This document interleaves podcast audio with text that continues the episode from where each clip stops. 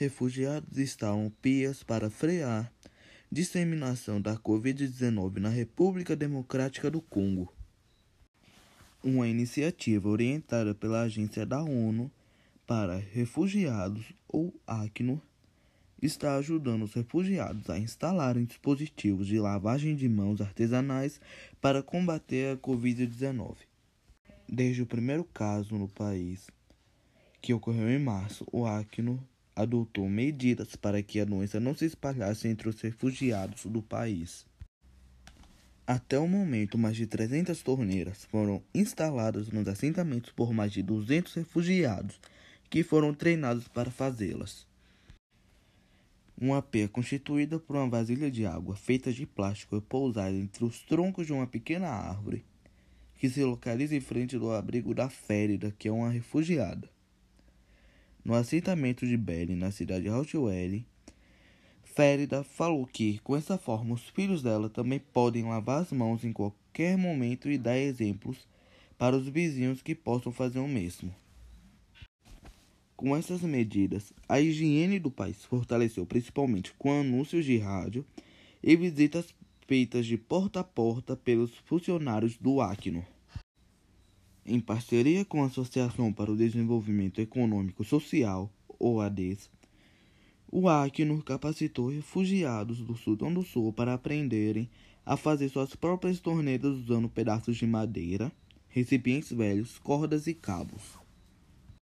Chris Bida, um refugiado do Sudão do Sul e secretário do Comitê de Refugiados de Belly, falou que fez uma torneira improvisada para salvar ele e sua família.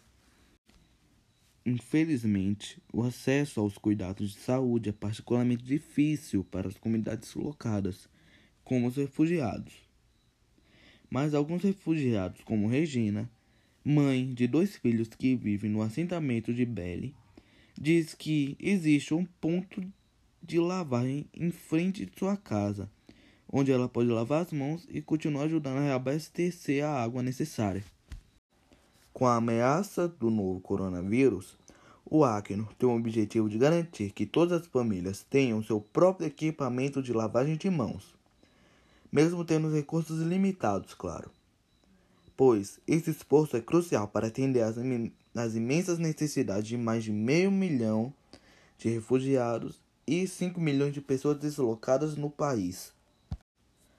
No dia 9 de junho, o Acno havia recebido apenas 33% dos 745 milhões de dólares necessários globalmente para enfrentar e impedir adequadamente a propagação do vírus.